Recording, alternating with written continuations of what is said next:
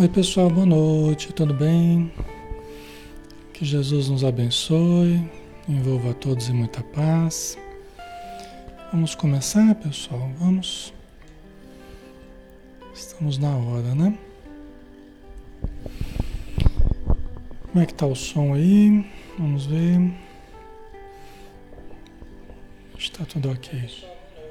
Tá ok, né? O som tá joinha. Então vamos lá, né? Vamos fazer a prece, convidando a todos para nos acompanharem, né? Então vamos nos interiorizar, nos tranquilizar, nos acomodando na nossa cadeira, nossa poltrona, no nosso sofá, na cama, onde estivermos, sozinhos ou em grupo, que possamos nos nos aproximar mais uns dos outros através da energia que nos une, através do fluido cósmico universal, que funciona como esse agente condutor dos nossos pensamentos, dos nossos sentimentos, já que estamos mergulhados nessa substância divina, no hálito divino, de que todos nós nos nutrimos e somos constituídos. Obrigado, Senhor Jesus, pelas bênçãos de mais um dia, mais um dia de vida neste planeta, tendo a oportunidade de exercitar as possibilidades, as faculdades que nosso Pai nos deu para que nós pudéssemos então adquirir a consciência, o sentimento, a compreensão superior a respeito da vida. Então ajuda-nos, Senhor, para que nesta noite possamos mais uma vez e um pouquinho mais refletirmos, aprendermos, analisarmos, fixarmos, mas principalmente acendermos a nossa luz, buscando o bem, falando do bem, procurando sentir o bem vivenciando o bem em todas as suas possibilidades. Abençoa todos os irmãos e irmãs, abençoa todos os desencarnados, aqueles que estão em sofrimento, que possam encontrar o lenitivo para as suas dores, nas palavras do Cristo, nos pensamentos que a doutrina espírita nos traz. Obrigado por toda a equipe que está nos ajudando e que possa nos inspirar para que tudo que nós pensemos ou falemos possa ter o cunho da elevação, Senhor. Obrigado por tudo e que assim seja.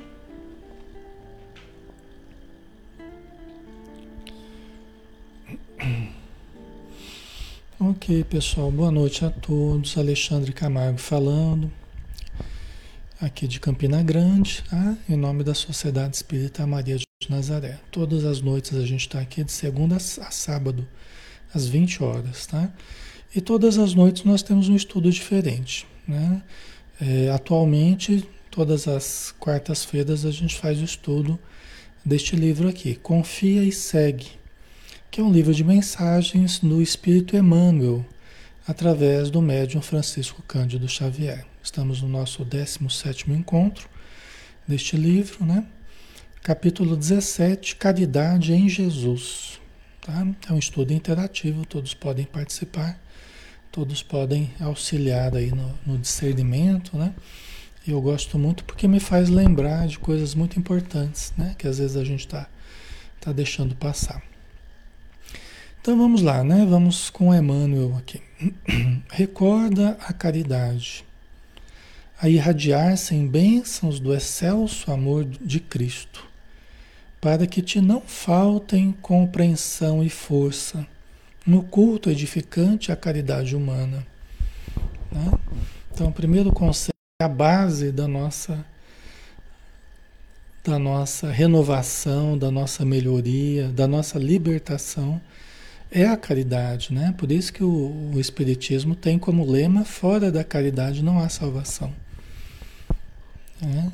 Então, a caridade é elemento básico, é atitude básica para todo aquilo que quer melhorar, que quer ter uma vida mais saudável, sobre todos os aspectos. Aquele que quer ter uma vida mais harmônica, né? a caridade é base para isso. Né? Mesmo que nós não tenhamos o retorno imediato da caridade que fizemos, do, do auxílio que demos, né? daquilo que nós concedemos aos outros, nem sempre a gente vai ter o retorno imediato. Nós não devemos ficar preocupados com esse retorno, né? Nós devemos ser qual uma fonte generosa que vai jorrando recursos, né? E que se sente feliz por, por propiciar esses recursos para as outras pessoas, né? Então, recorda a caridade a irradiar-se em bênçãos do excelso amor de Cristo, para que te não faltem compreensão e força no culto edificante à caridade humana. Então a gente precisa estar sempre lembrando, né? Como é que faria Jesus, né? Se estivesse no meu lugar. Né? A gente tem que sempre se perguntar como é que faria Jesus, né? Emmanuel até nos diz para a gente fazer isso. Quando a gente estiver em dúvida com relação a uma questão importante, uma questão que está nos deixando inseguros, né? A gente se perguntar o que faria Jesus se estivesse no meu lugar, né? Então aí nós vamos adentrando o, conhecimento mais profundo né, da prática de Jesus, né, da caridade de Jesus, do modo como ele faria.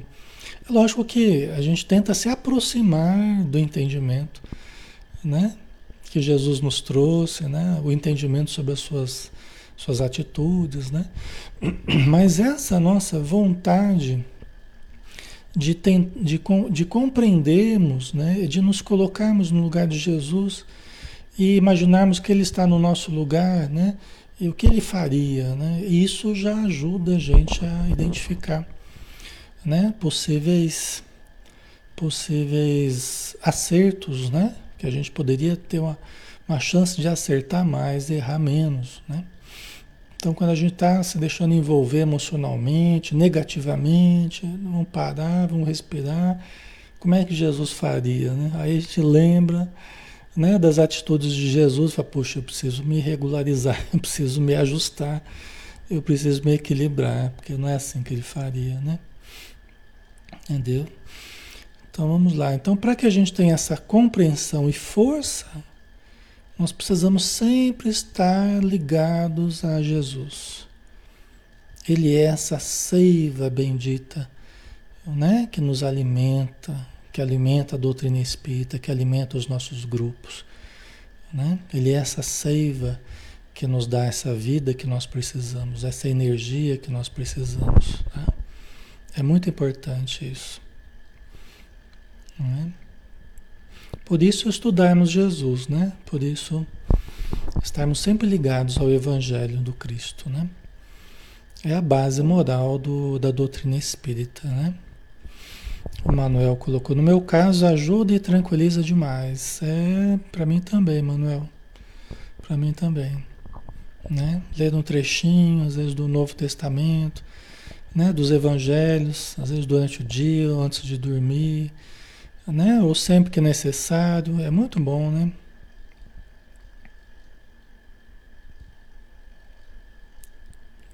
Ok, pessoal. Então vamos lá, né? Enjeitado no frio pelas próprias criaturas a quem vinha trazer a luz da redenção.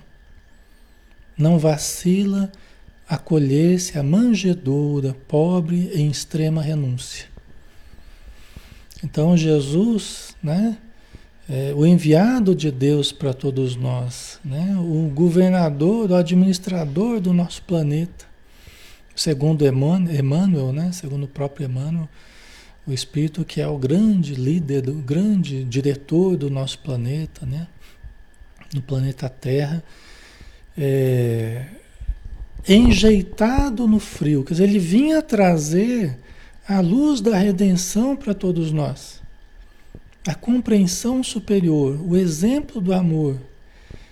Né? Ele veio trazer tudo isso e chegou já sendo enjeitado no frio, né? onde a Maria e o José não encontraram abrigo em lugar nenhum a não ser numa estrebaria, né? a não ser né? E ela grávida, né? Uma situação difícil ali, né? numa cidade que não era deles, uma situação mais precária, ali que ele foi encontrar. Na manjedoura, né? ele foi encontrar o seu, a possibilidade do nascimento. Né? Então é uma coisa muito interessante da gente pensar, né? O Cristo, né? O príncipe da paz, né? O Filho de Deus, né? Herdeiro do Pai diante de todos nós, né? Herdando a terra né, para ser o, o, bom pastor, né, para cuidar de todos nós aqui, ele já chegou sendo sendo deixado de lado, né? Já não chegou tendo facilidades, né, encontrando já as dificuldades do nosso orgulho, do nosso egoísmo, né, da nossa indiferença, né? É muito interessante, né? Quantas dificuldades Jesus teve que teve que enfrentar dificuldades impostas por nós, humanidade, né? Mas ele veio justamente para dar esse exemplo, né? Para todos nós. Então, ele podia ter tudo, né? Podia ter vindo num palácio, podia ter vindo no, como um príncipe aqui da terra, podia ter vindo com toda a riqueza, toda a glória, não, mas ele preferiu vir de uma maneira apagada, simples, né? Humilde, né, para demonstrar um primeiro, um primeiro exemplo de renúncia, um, um primeiro exemplo de desapego, um primeiro exemplo de humildade, de simplicidade, né?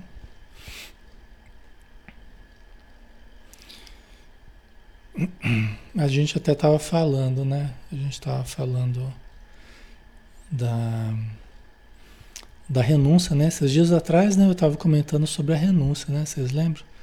A importância da renúncia, né? Você vê, Jesus, ele já veio acolher isso na manjedoura pobre em extrema renúncia. Né? Porque ele podia ter vindo numa condição super tranquila, né? Rica, mas olha a renúncia. Ele renunciou a essas possibilidades para nos dar exemplo, né? Procurando por mestres e pescadores simples, insufla-lhes no ser a luz da verdade, habilitando-os todos para a vida maior. Né?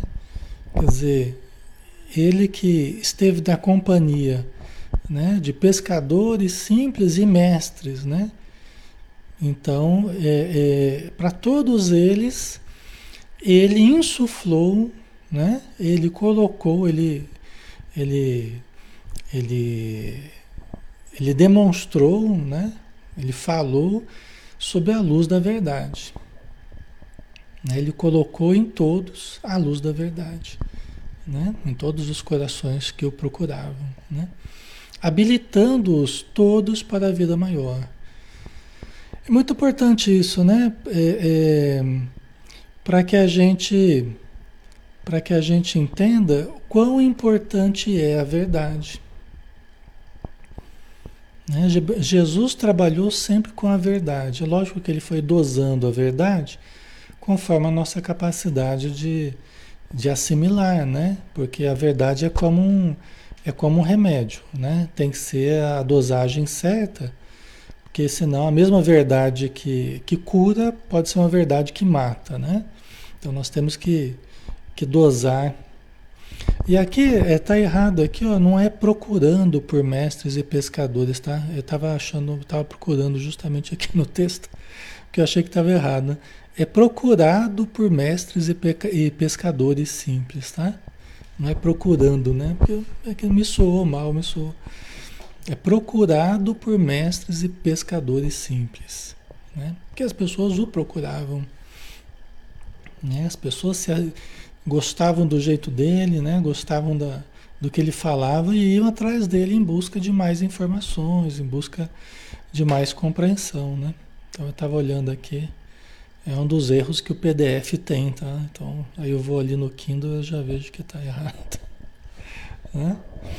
Então, procurado por mestres e pescadores simples, insufla-lhes no ser a luz da verdade, habilitando-os todos para a vida maior.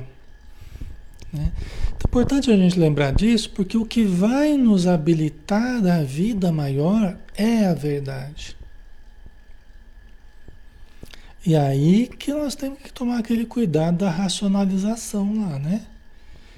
Aí que aquela, aquela, aquele estudo lá da Joana de Anjos, né, que a gente falou sobre o mecanismo de defesa da racionalização, a gente precisa tomar muito cuidado. Porque uma verdade não se torna mentira só porque a gente quer. E uma mentira não se torna verdade só porque a gente quer, só porque nos é conveniente. Só porque eu não gosto de uma coisa que alguém falou, ah, eu não gosto, então, né? Ah, aquilo ali para mim é mentira. Mas peraí, vamos ver, né? Pode ser verdade, pode ser que o que está falando é verdadeiro. Então vamos olhar para sermos honestos conosco mesmo e com os outros. Senão a gente fica passando para frente uma coisa que é, que é falsa, que eu estou tendo como verdadeira só porque eu quero. Só porque partiu de alguém que eu gosto, ou de alguém que eu me sintonizo né? E de repente aquilo não é verdadeiro, né? Então a gente precisa tomar esse cuidado, porque senão a gente começa justamente a inverter as, as coisas, né? A querer torcer a, a, a verdade para parecer mentira e a mentira para parecer verdade, né? Então Jesus pro, é, procurou, né, procurado por mestres e pescadores simples, insufla-lhes no ser a luz da verdade. Porque ele trabalhava só com a verdade. Né? E isso habilitava-os todos para a vida maior. Né? Porque ele ajudava para que as pessoas fossem compreendendo a verdade, mesmo que fosse uma verdade que não, não agradava essas pessoas, muitas vezes não agradava, mas elas tinham que fazer o trabalho interior de se adequar à verdade e não tentar adequar a verdade à minha conveniência. E é o que a gente tem feito muito, né? É o que a gente tem. Quando a gente não gosta, a gente quer torcer a coisa para se adequar ao nosso modo de pensar, né? E muitas vezes já estamos bem equivocados, né? Então é bem importante isso, né?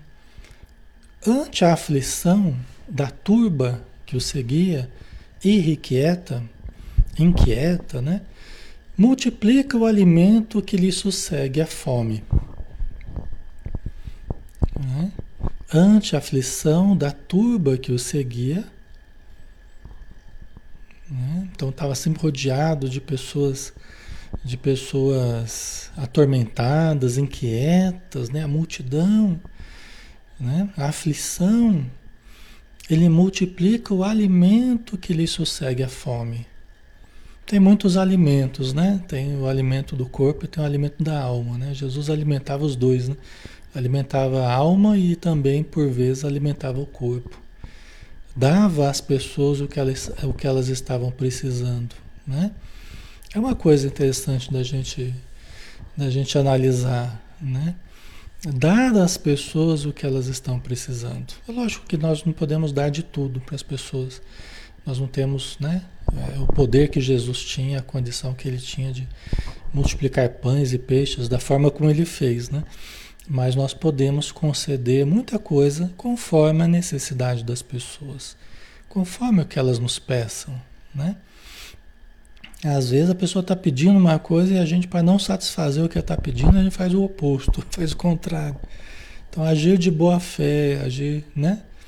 Concedendo às pessoas o que elas, o que elas nos pedem, né? Então, na hora da fome ali, Jesus deu a comida, né? Sossegou a multidão através do alimento do corpo também, né?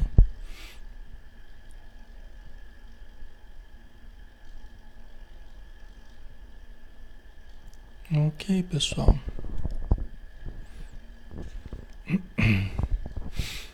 Certo, vamos lá. Entre os insultos, entre o insulto dos maus e a deserção dos bons, sabe entregar-se em paz, sem mesmo justiçar-se. Olha lá, entre o insulto dos maus e a deserção dos bons. Como assim, né? O insulto dos maus a gente até entende pela, pela as pessoas que não gostavam de Jesus, que tinham outros interesses, né, interesses materiais, estavam se sentindo prejudicadas, porque Jesus falava, né, é, acabava trabalhando no sábado, né, eles eles eram muito ciosos do sábado, porque o sábado é quando corria a maior, de, a maior quantia de dinheiro no templo, né? E Jesus estava desviando a atenção do povo através da, da, da, atração que ele exercia né? sobre as pessoas, né? Com a, com a sua fala, com as suas curas. Né?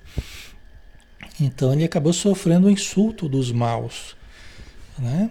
Quando ele foi pego, né? maltratado e tal. E a deserção dos bons. Quem seriam os bons? Aqueles que ele escolheu. Aqueles que estavam com ele.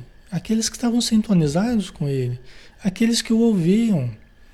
Aqueles que alguns que foram curados. Né? A deserção dos bons que o deixaram no momento que ele mais necessitou. Que desertaram. Né? Embora fossem pessoas boas. Né? É sempre uma prova mais difícil. É, é uma prova mais difícil a deserção dos bons do que o insulto dos maus. Até pelo valor que a gente dá a cada um. Né? As pessoas más, quando elas nos insultam, né? Você às vezes se sente até lisonjeado, né? Porque, pô, se essa pessoa está falando mal de mim é porque eu devo estar tá fazendo alguma coisa boa, né? Mas a deserção dos bons é mais dolorosa. Porque, afinal de contas, são pessoas boas. Né? São pessoas que estão me recusando, são pessoas que estão me deixando de lado, que estão né, eh, se colocando indiferentes de mim, até dizendo que não me conhece. Né? Isso é sempre mais doloroso para a pessoa que cultiva o evangelho ver a deserção dos bons. É sempre uma prova dolorosa, né? Mas pode fazer parte das provas que a gente tenha que viver. Assim como Jesus passou, né? Pode fazer parte da nossa prova e faz parte das provas que a gente tem que passar também. Até para a gente adquirir a firmeza, a segurança que talvez hoje nós não tenhamos ainda, mas a gente precisa adquirir. Como assim a segurança, a firmeza? Ora, a gente se colocar firme, às vezes, diante do insulto dos maus, como eu disse, às vezes é fácil, porque está bem caracterizado. Às vezes são pessoas de, de má fé, são pessoas que, de descrença, são pessoas de, de uma maldade deliberada. Né? É, é, muito claro ali, né? é o que eu não quero. Né? Agora, a gente se manter firme, uma postura segura, diante da recusa dos bons, demonstra que a gente que a gente está mais seguro, que a gente está mais com mais fé, com mais confiança no que a gente está fazendo. Porque muitas pessoas boas, não obstante sejam boas, elas podem estar equivocadas. Entendeu? Aí que a gente tem que ter maior segurança. Aí que a gente tem que ter maior firmeza. Porque não é só pelo fato da pessoa ser boa que ela sempre está certa. É, aí nós temos que ter discernimento. Às vezes é um parente querido. Né? A gente quer ir na casa espírita, a gente quer se aproximar do espiritismo, mas a pessoa fala, não, porque você não pode, porque lá não é de Deus. e você sabe que é de Deus, você sabe que, né? que tem muita coisa boa na casa espírita, você já foi, já tomou passo, já melhorou. Mas é uma pessoa boa, que você gosta, é uma pessoa importante para você. E chega e fala, não, que você não pode naquele, naquele lugar, né? E aí, né? Às vezes a gente tem que contrariar uma pessoa que a gente gosta. Porque a gente sente necessidade, porque a gente fica bem quando a gente vai, a gente tá bem perturbado, né? A gente começa a ir lá numa casa espírita, começa a melhorar, começa a aliviar, aquele peso, aquela dor de cabeça. né? Quantas vezes vocês já passaram por isso? Não é? Ou já viram alguém passar por isso? Então é assim. Só que se a pessoa não nos compreende, compreendamos nós a ela. Se a pessoa não nos compreende, compreendamos nós a ela. Compreender não quer dizer fazer o que ela quer, né? Compreendamos a sua incompreensão. Né? Compreendamos a sua incompreensão. E mantenhamos o bom humor, mantenhamos a confiança, mantenhamos a fé, né? a bondade. Não vamos destratar a pessoa porque ela não pensa como a gente. Vamos tratar bem, com respeito, com, com generosidade, com cordialidade. Não obstante, né? nós continuamos a pensar da mesma forma. Tá? Então não tem problema, né? Mas é importante que se a ah, mas a pessoa não me compreende, mas então compreendamos nós a ela, né? Compreendamos nós. Tá? Então, entre o insulto dos maus e a deserção dos bons, sabe entregar-se em paz. Olha aí. Mesmo sofrendo insultos e deserções, ele sabe entregar-se em paz, sem mesmo justiçar-se. É o que Jesus fez, né? Ele se entregou quando foi procurado, né, por pelos romanos, pelos judeus, né? Quando ele foi procurado pelas autoridades, ele se entregou em paz. Se entregou em paz. Por quê? Porque ele estava em paz com a consciência dele, sabia que não estava fazendo nada de errado. Né? Mas ele compreendia aqueles que não o compreendiam. Aí que estava o segredo da coisa. Ele compreendia aqueles que não o compreendiam. Então isso faz com que a gente tenha a condição de perdoar, né? Quem não nos perdoa, quem não nos aceita, quem não nos compreende, né? E manter a nossa paz, que não é coisa fácil, né? Exige que a gente tenha discernimento, que a gente tenha compreensão, tenha fé, né? Não é, pessoal? Certo? Tá fazendo sentido para vocês? Né? Então Jesus ele, ele entregou-se em paz, sem mesmo justiçar-se. Né? Ele não buscou a justiça para ele, ele não buscou se vingar de ninguém, ele não buscou né? de forma alguma. Né? Ele sofreu o que tinha que sofrer o que tinha que sofrer devido à maldade dos homens, né? a ignorância dos homens, a incompreensão dos homens. Né? Vamos deixar bem claro. Né? Então ele passou pelo que ele passou sem mesmo buscar a justiça para si. Né? Ele não fez isso. Né? Certo? Preterido em juízo por rude malfeitor não se desmanda em queixa. Né? Ele foi na época da Páscoa, né? que foi justamente onde, quando ele sofreu todo esse processo, né? foi preso e tal. Né? Na Páscoa, eles tinham o hábito de soltar né? uma pessoa que estivesse presa, um criminoso lá que estivesse preso. Né? E aí, expondo Barrabás, que era o ladrão muito conhecido, né? Já famoso, né? E Jesus, para saber quem que eles iam soltar por ocasião das festividades, a multidão, diz Emmanuel, no livro Seara dos Médiuns, né? A multidão preferiu Jesus a Barrabás, demonstrando a obsessão coletiva que estava sofrendo naquele momento que não era apenas a matéria ali, mas era as trevas ali, uma obsessão coletiva, né? Porque pode haver uma obsessão coletiva. É quando toda uma coletividade está sob influência negativa. Né? Então, preterido em juízo por rude malfeitor, por Barrabás, né? não se desmanda em queixa. Quer dizer, nem assim ele se, ele se apegou à queixa, à reclamação. Né? Se fosse a gente, eu já estava esperneando, falando, reclamando, né? nos queixando, mas Jesus não. Jesus sabia, sabia da, das dificuldades dos homens, né? sabia da incompreensão, da ignorância dos homens. Né? da perversidade dos homens. Mas sabia também que todos ali iriam evoluir com o tempo, né? iriam se aprimorar com o tempo, que é o que está ocorrendo, né? É, toda a humanidade está evoluindo, está se aprimorando.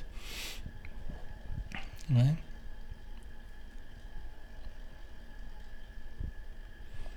Alessandra, Jesus é um ser totalmente desprendido, diferente de nós.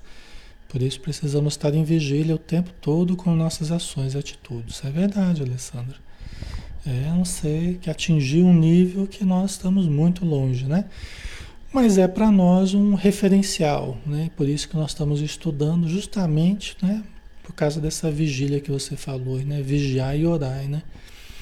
Porque a linha entre o equilíbrio e o desequilíbrio, ela é muito tênue. É, é muito fina, né? A linha que, que separa o nosso desequilíbrio do nosso equilíbrio é muito tênue. Né? Facilmente a gente sai de uma situação de equilíbrio para uma situação de desequilíbrio. Né? É só deixar o medo falar mais alto, é só deixar a insegurança falar mais alto, é só deixar a raiva falar mais alto, é só deixar né, os sentimentos negativos falarem mais alto, os apegos, né? Então, é, realmente é preciso muita vigilância, né? No dia a dia, a gente parar várias vezes por dia, fazer uma prece, mesmo que curta, ler um pedacinho de um livro, pega um livrinho dessas de mensagens rápidas, né? É, vida Feliz, Minutos de Sabedoria, o próprio Evangelho, né? E tá sempre ali, atento, sempre em vigilância. Porque é, a gente nunca sabe a hora que a gente vai dar um deslize, né? A hora que a gente vai dar uma, uma escorregada, né? A gente nunca sabe, né?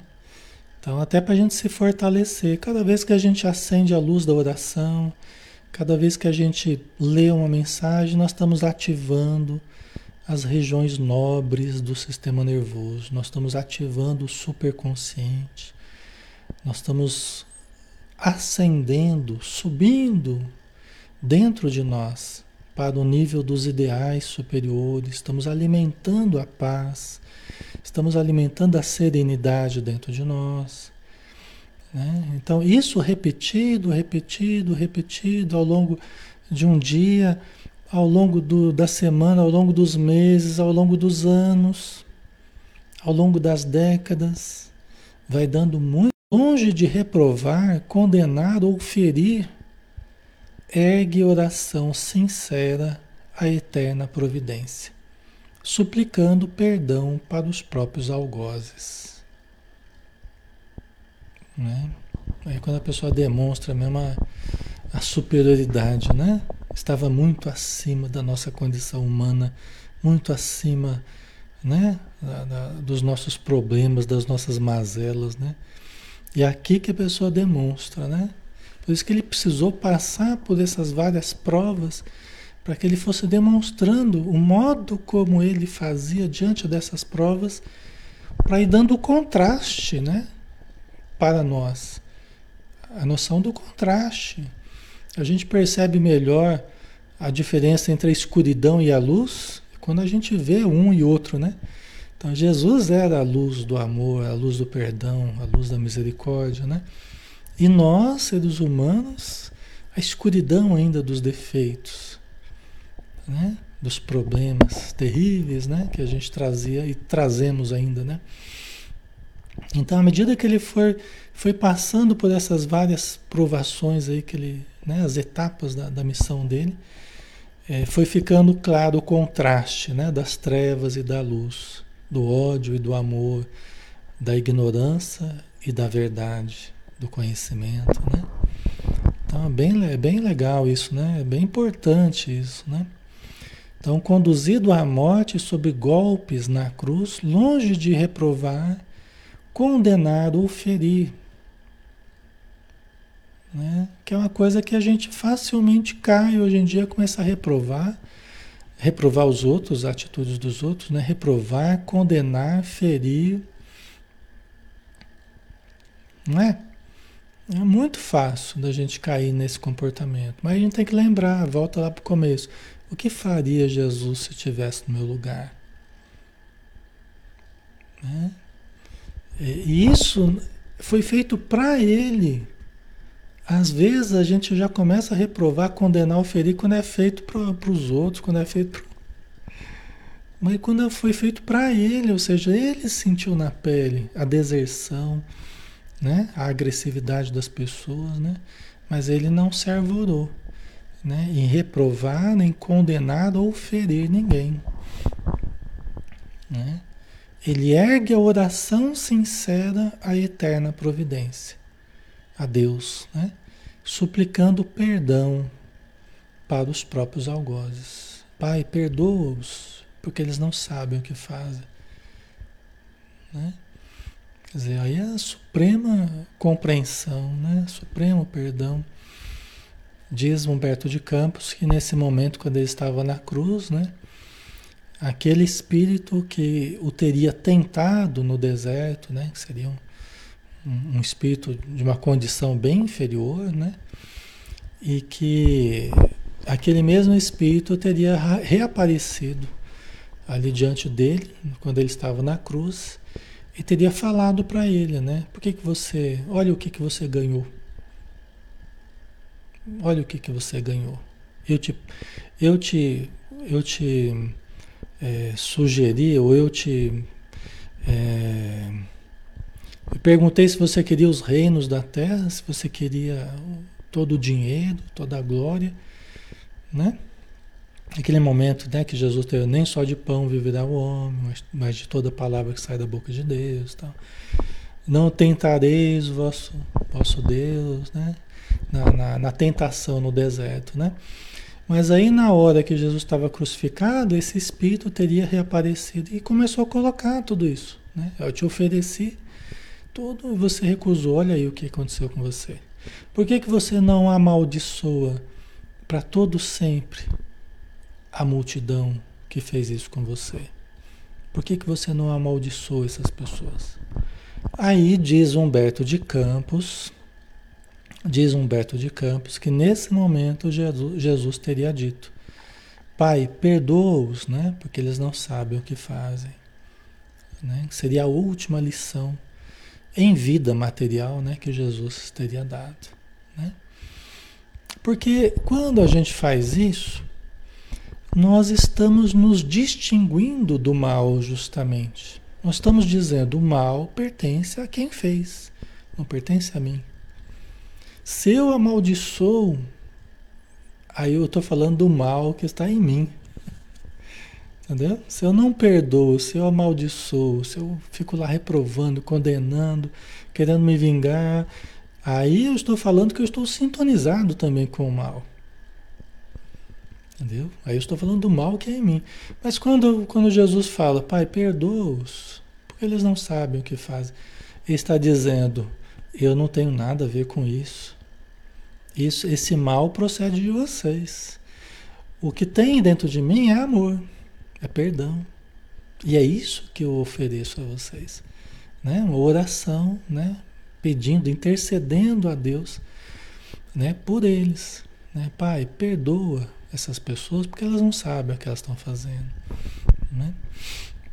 Mas é, é, lógico que isso gerou, né? Embora Jesus tenha falado isso, né? Porque ele estava dando um contraste do amor diante do ódio, né?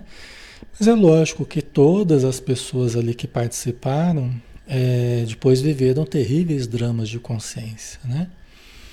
É, todas as pessoas que foram diretamente responsáveis pela crucificação, né, ou que estavam ali zombando, que estavam ali, né, de alguma forma, é, sem compreender a grandeza de Jesus, né, é, todas elas ficaram com terríveis dramas de consciência ao longo dos séculos, ao longo dos milênios.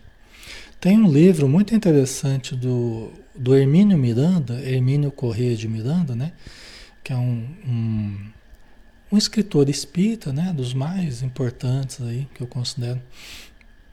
E ele tem uma coleção que chama Histórias que os Espíritos Contaram, que são transcrições são transcrições das comunicações mediúnicas, que durante décadas ele conversando com espíritos e fazendo regressão, inclusive, é, durante as comunicações, ele tratando os espíritos através da regressão, enquanto o espírito estava incorporado no médium, né?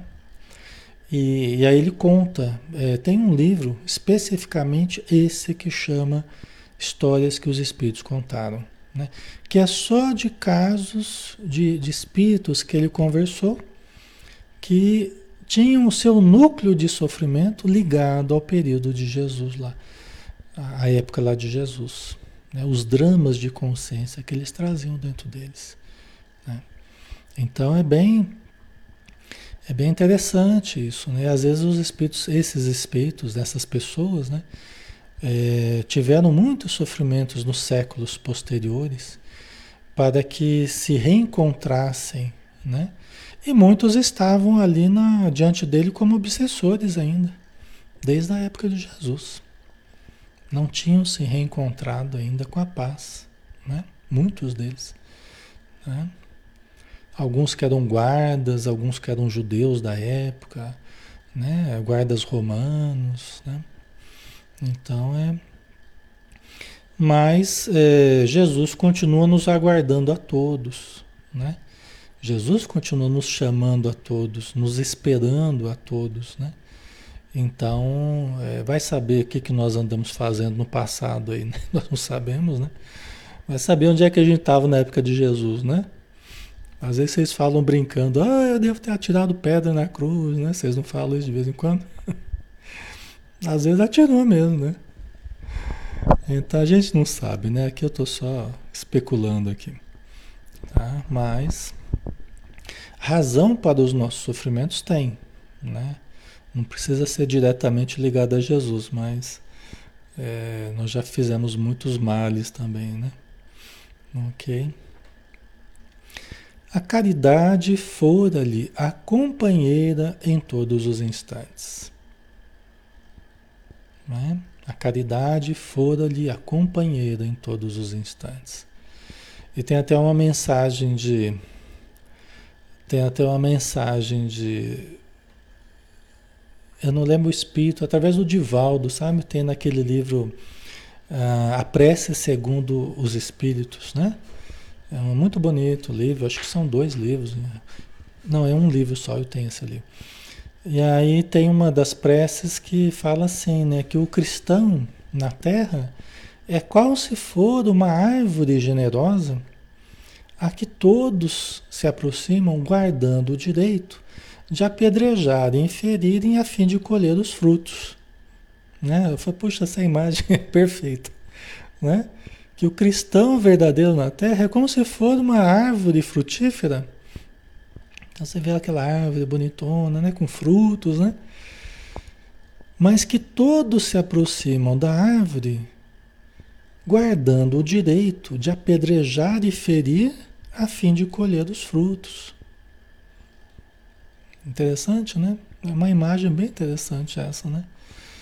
E é bem verdade. Então, é, Jesus, a caridade fora-lhe a companheira em todos os instantes. Até porque todos se aproximavam de Jesus, guardando o direito de apedrejar e ferir para colher os frutos, né? Ou a maior parte das pessoas. Né? Então, Jesus sofria ofensas, sofria armadilhas, sofria né? O tempo todo perseguições, atentados. Né? É, na matança dos inocentes, Jesus mal havia nascido, estava com pouco tempo de vida ali e já estava sofrendo atentado. Né? Herodes já mandou matar lá as crianças nascidas lá de tanto a tanto e já sofreu atentado, estava no berço ainda, né? já pensou? Só que isso foi a vida inteira, né? Isso foi a vida inteira a vida que durou dele materialmente, né? Sofrendo perseguições, né? É, como diz Emmanuel, é cercado por obsessões, obsediados e obsessores. É, passou a vida inteira cercado por obsessões, obsediados e obsessores. Mas ele era como aquela, era como aquela, aquele provérbio, né? Ser como sândalo que perfuma o machado que o fere. Jesus foi a expressão disso. Foi a materialização disso, né? Ser como sândalo. A árvore do sândalo, né? Que à medida que o machado vai, vai cravando ali no tronco, começa a exalar perfume. Começa a perfumar o próprio machado. Né? Então essa imagem é muito assim, acho que diz muito sobre como foi a, a caridade de Jesus, né? Foi como o sândalo que perfuma o machado que o fere, né? Ok. Contudo, além do túmulo, ei-lo que volta, humilde, estendendo as mãos nobres e o coração celeste, àqueles mesmos homens que o haviam deixado em supremo abandono, exclamando sem mágoa: Em verdade convosco estarei para sempre, até o fim dos séculos. Né? Quando ele voltou né? espiritualmente, né? num fenômeno de materialização, né? quando ele voltou e, e, e, e, soprando sobre os discípulos, né? Quando ele encontrou com os discípulos, né? Porque primeiro ele tinha encontrado com Maria de Magdala, né? Ali próximo ao, ao túmulo, né? túmulo que estava vazio. Mas depois ele foi encontrar com os discípulos, num ambiente fechado, ele apareceu entre eles, dizendo, soprando sobre eles e dizendo: A minha paz vos dou. Esse sopro aí devia ser uma coisa divina, né? Devia ser uma coisa impregnada de forças absolutamente curativas, né? Soprando sobre eles.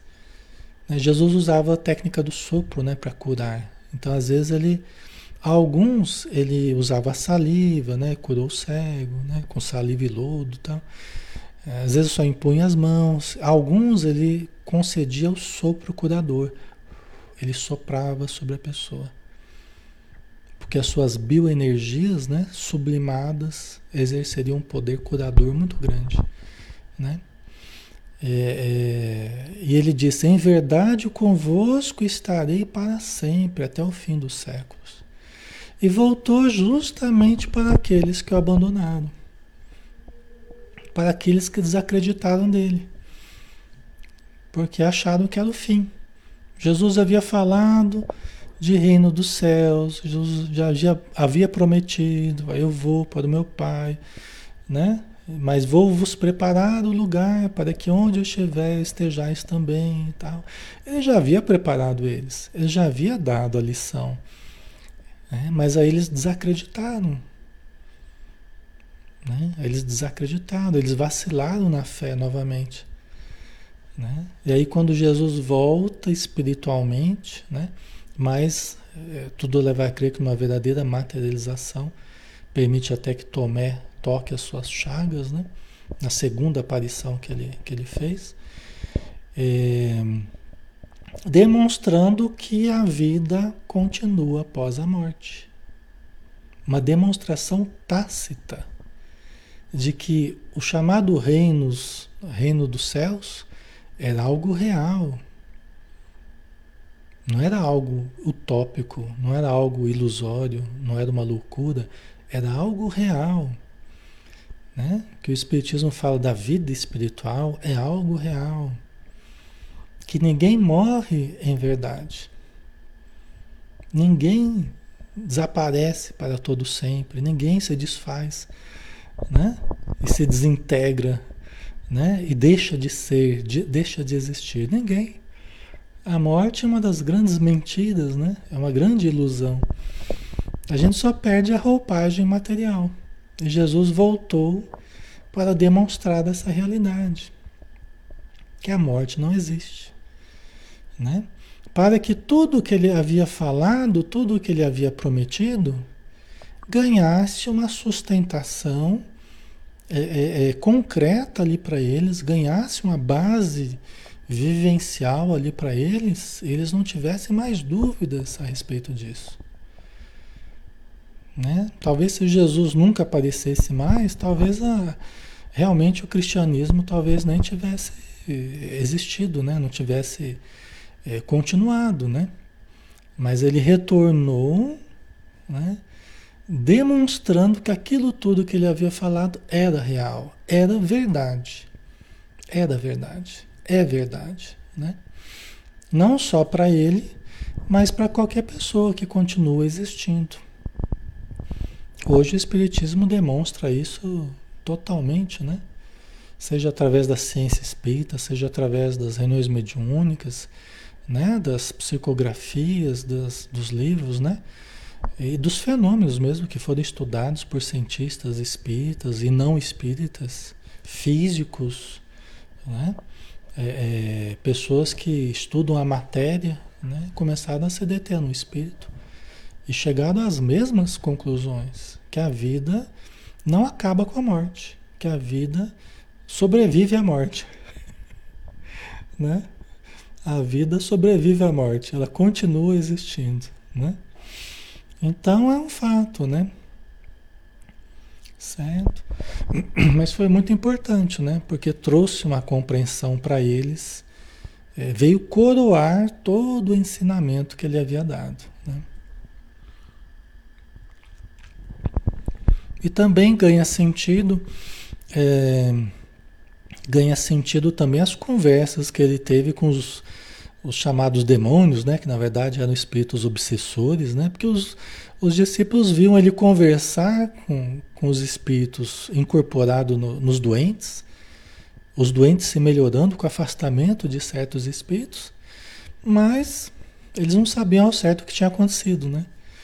Mas também Jesus ter voltado também demonstra né, que não só os espíritos de luz continuam existindo, mas também os seres que se encontram em sofrimento continuam existindo também no plano espiritual. Né?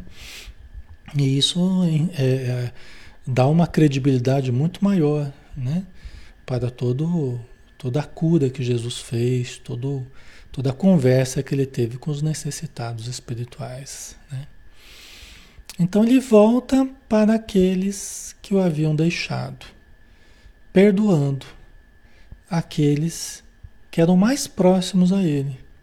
Outro dia a gente colocou para vocês, né? se a gente não perdoar quem está perto, a quem que a gente vai perdoar, né? né? Se a gente não perdoar os bons, as pessoas que gostam de nós, que a gente considera bons, aqueles que Jesus chamou, se ele não perdoasse eles, a quem que ele iria perdoar? Jesus perdoa todos nós, né? Mas eu digo mais nós, né? Nós que somos mais inferiores, né? Então, assim, a família, os amigos, quem está próximo, né? Quem gosta de nós, né? São as pessoas que mais vão errar com a gente, a gente vai errar com elas, justamente porque a gente está perto, a gente projeta muita coisa em quem está perto. Os outros projetam muita coisa em nós porque a gente está perto, né? Então é mais provável que aconteça, né? Aí só para terminar, o último parágrafo aqui a gente já está acabando. À vista disso, no caminho, lembra-te sempre de que a caridade pura, a que vence feliz, né? quer dizer, a caridade pura é a que vence feliz. Né? Então, lembra-te sempre de que a caridade pura, a que vence feliz, é sempre o amor perfeito a esquecer todo o mal e a olvidar toda a sombra, para somente amar, redimir e auxiliar, na contínua extensão do bem, a se converter em luz.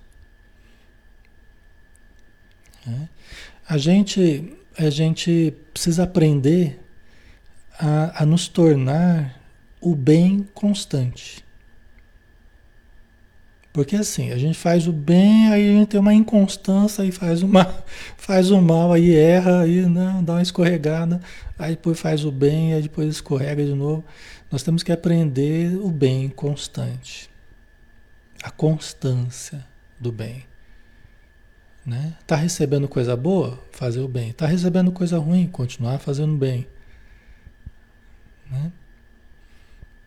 Então, eh, lembra-te sempre de que a caridade pura, a que vence feliz, a que vence, a caridade que vence feliz, né? que a gente sai feliz, né?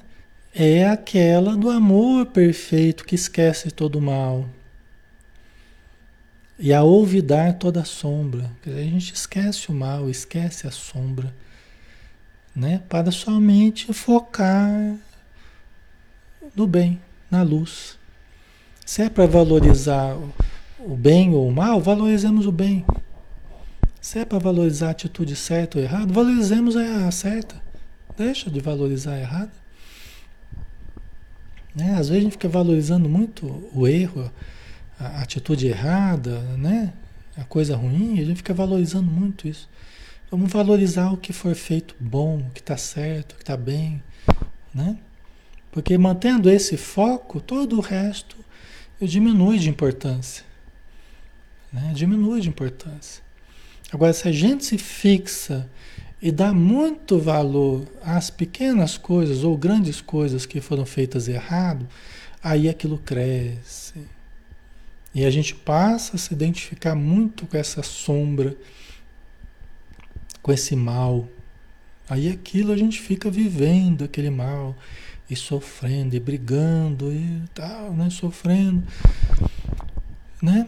Se a gente focasse mais no lado bom das pessoas e das situações, né? porque é o lado bom delas que vai fazê-las melhorar, não é o lado ruim delas, é o lado bom. Não é o lado sombra, é o lado luz. Que a luz vai crescer e vai iluminar a sombra. Né? Então é uma questão de preferência, de escolha que, que nós vamos escolher? Valorizar mais o mal ou o bem? Mais a luz ou a escuridão? Né? Então, a gente, se a gente tiver essa estratégia, esse foco, é lógico que a gente vai, a gente sabe que tem escuridão, sabe que tem os defeitos, sabe que tem os erros, sabe que tem as quedas. Nós não vamos agir como um cego que não vê, que não sabe, que não conhece. Nós sabemos. Mas é como aquele que diante da flor, diante da rosa, vê que há a haste de espinhos, mas prefere valorizar as pétalas perfumadas. Né? Não supervalorizar a haste espinhosa, mas a pétala perfumada, colorida e perfumada. Entendeu? Essa que é a diferença, né? Entendeu? Então é a caridade como Jesus praticou, né? valorizou muito mais o bem, focou no bem totalmente, focou na vida, não focou na morte, né? focou na caridade, não focou na, na, na, na indiferença ou dos outros. Né? Ele focou no lado luz de cada pessoa. Tá? Ok, pessoal, já terminamos aqui, né? Então fica esse estímulo para todos nós, todos nós que necessitamos muito de Jesus, necessitamos muito do Evangelho, necessitamos muito da feição é, é, evangélica do Espiritismo, né? da feição religiosa, né? no sentido de, de conexão com o alto, no sentido de valores do Evangelho, né? que é a base moral do, do Espiritismo. Tá? Então vamos fazer a nossa prece, né? Para a gente finalizar. Vamos então fechar os olhos e vamos nos deixar embalar pelas asas da oração, pedindo ao nosso querido Mestre que nos conceda, mesmo por alguns segundos, termos relances do seu mundo de luz, do seu reino de paz, de amor, porque sabemos que onde está o nosso pensamento, aí está o nosso ser em realidade. Então, que possamos em pensamento estarmos em, em sintonia contigo, em comunhão contigo e com teu reino de paz. Que possamos aurir dessas paisagens celestes, dessas luzes refazentes, sublimadas, dessas melodias eternas que vibram nos espaços infinitos ecoarem dentro de nós, ecoarem em nossa alma como um chamamento a tudo que é belo, a tudo que é sublime, a tudo que é nobre, a tudo que é elevado, a tudo que é saudável, a tudo que é benfazejo, abençoado, para nos libertarmos, Senhor, das nossas mazelas, das nossas imperfeições, dos nossos vazios, das nossas vacilações, dos nossos receios e inseguranças. Que possamos engrandecer a nossa alma verdadeiramente através do conhecimento e do exercício de amor, para acendermos a nossa luz e jamais voltarmos a viver em trevas. Obrigado por tudo, Senhor. Abençoa-nos hoje e sempre. Que assim seja. Ok, pessoal. Obrigado pela presença de vocês, pelas boas energias, pela amizade, pelo carinho, tá? Fiquem com Deus e até amanhã, né? Amanhã a gente tem um Ser Consciente aqui às 20 horas, tá? Joana de Anjos aí. Um abraço, pessoal. Até mais.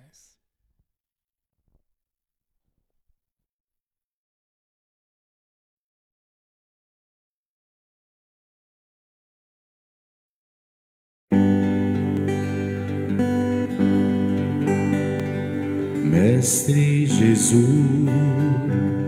do alto do monte ensinou, Sua voz como um canto ecoou. Me ensine o caminho, Senhor, do reino de paz. Disse Jesus, bem-aventurado sois vós, o sal da terra, que brilhe a vossa luz, a luz do mundo. Bem-aventurados sois vós, os pobres de espírito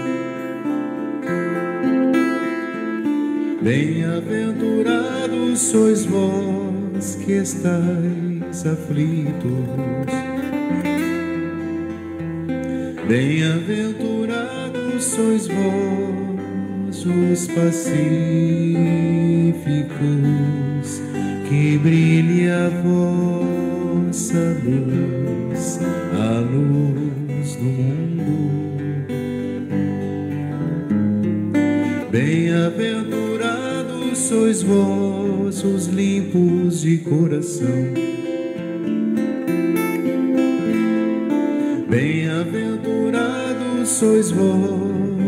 vós os